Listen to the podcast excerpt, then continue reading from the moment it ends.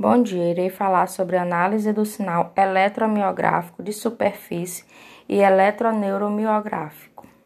Eletromiografia de superfície.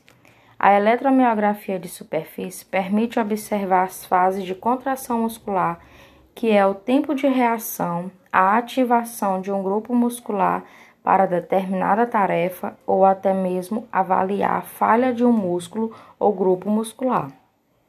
No domínio temporal, a amplitude é dada em função do tempo. A amplitude indica o quanto houve ou está havendo de sinal elétrico durante o movimento ou repouso.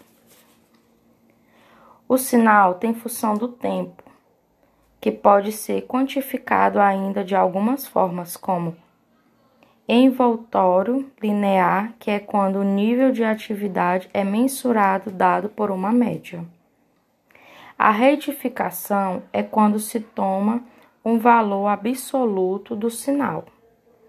E o Holtman Square é a técnica que avalia o nível de atividade e não requer retificação.